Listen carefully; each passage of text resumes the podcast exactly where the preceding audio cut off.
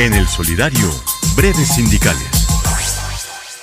Bueno, y en nuestras breves sindicales, como todos los sábados, nos acompaña nuestro compañero Miguel Camacho con información de interés. Miguelito, ¿qué tenemos en esas breves sindicales para el día de hoy? Bueno, ya en lo que tiene que ver con las breves sindicales correspondientes a hoy,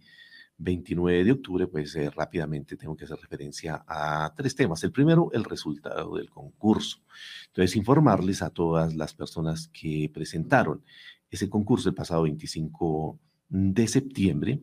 ese domingo, que los resultados de estas etapas pues se van a dar el próximo 3 de noviembre. Entonces,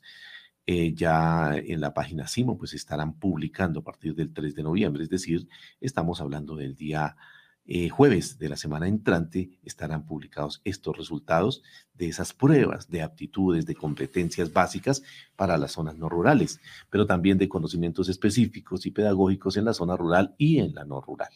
del concurso, que como ustedes bien saben es para los docentes y directivos docentes en las pruebas realizadas el pasado 25 de septiembre, como ya lo decía.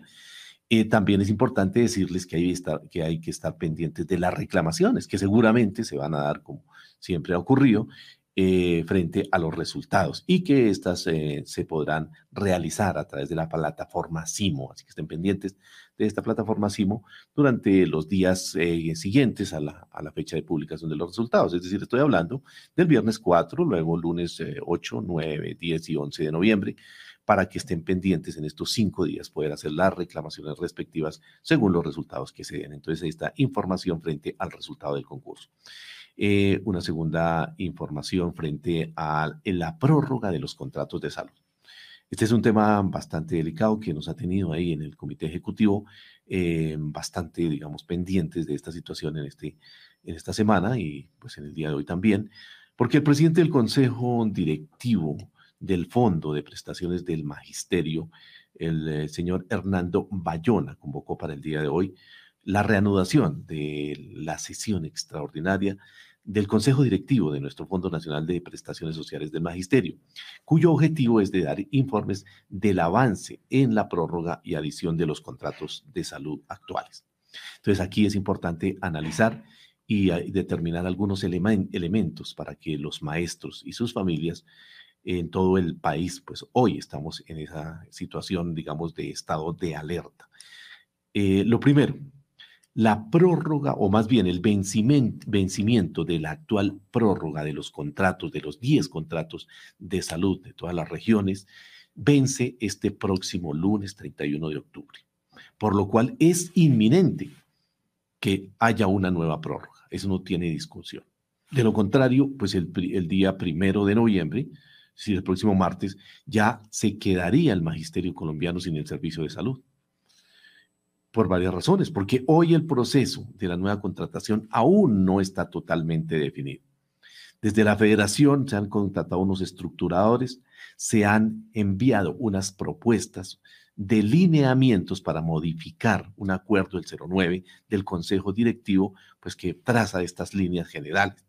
pero aún están pendientes muchas cosas de los términos de referencia, de los pliegos de condiciones y del manual de contratación. Esto todavía está, digamos, lo que eh, en una etapa básica y falta profundizar en muchos aspectos para que se pueda la licitación. El Comité Ejecutivo de nuestra Federación Colombiana de Trabajadores de la Educación y nuestros delegados en el Fondo de Prestaciones de Magisterio hemos considerado y analizado, discutido el tema del el cronograma y el, y el ajuste que se debe dar para pues, poder tener preparado toda este, esta nueva contratación. Y el tiempo que consideramos que es más que justo sería el próximo mes de mayo. Es decir, estaríamos en esa situación de prórroga hasta el mes de mayo del, 2023, pero también condicionado a unas notas técnicas que se desarrollarían a través de un documento denominado el otro sí, que no es más que exigir ese cumplimiento estricto de lo contratado, que es donde desafortunadamente los prestadores han incumplido y que ha causado muchas dificultades a muchos maestros y maestras y sus familias en cuestión de salud. Con, este condicionamiento estaríamos en esa situación. Pero también hay que decir aquí que los prestadores, los 10 prestadores de las 10 regiones de nuestro país, se reunieron el pasado viernes, incluso ayer también, y pretenden extender hasta final del año 2023 esta, eh, esta nueva prórroga. No estamos de acuerdo con eso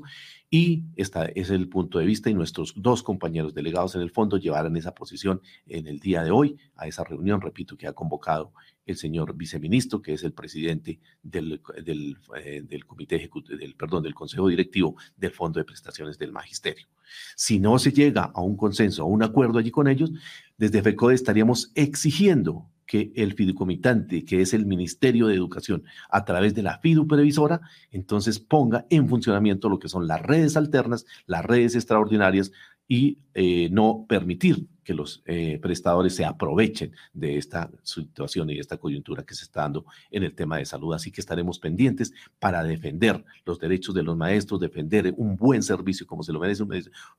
digno y pues que eh, nosotros como maestros estamos aportando mes a mes sagradamente nuestro despendible este pago, así que no tenemos por qué eh, estar a los caprichos de los prestadores. Esta es la información, los invitamos a que estemos en estado de alerta de esta situación que en muchas regiones del país incluso ya está llevando a movilizaciones por el mal servicio que se están prestando en ese sentido. Bueno, y también tengo que decir aquí en esa parte que hay algunas actividades que desarrollará el Comité Ejecutivo, como el próximo 4 y 5 de noviembre se encontrará, se, hará un encuentro nacional de los secretarios de Asuntos Laborales y Jurídicos. De igual manera, un tema de derechos humanos también se desarrollará en la presente semana, pero también tenemos que decir que aquí hay unas movilizaciones como las que realizaron, eh, la realizó el pasado eh, viernes eh, el CES con la exigencia al Ministerio de Educación de eh, se detenga esa situación hoy que se está dando con la planta de personal porque hoy desafortunadamente se están haciendo movimientos, pareciéramos que estuviéramos eh, aplicando las políticas del gobierno anterior y creemos que es hora que este gobierno del cambio al cual respaldamos, pues se den esos cambios. Parece que ahí hubo alguna situación favorable y esperamos que en todo el país se pare esta situación de estar moviendo la gente, de estar sacando provisionales, entonces es una actividad que estamos pendientes. Pero también la ADE, por ejemplo, tiene una movilización en el tema eh, de salud y algunas situaciones particulares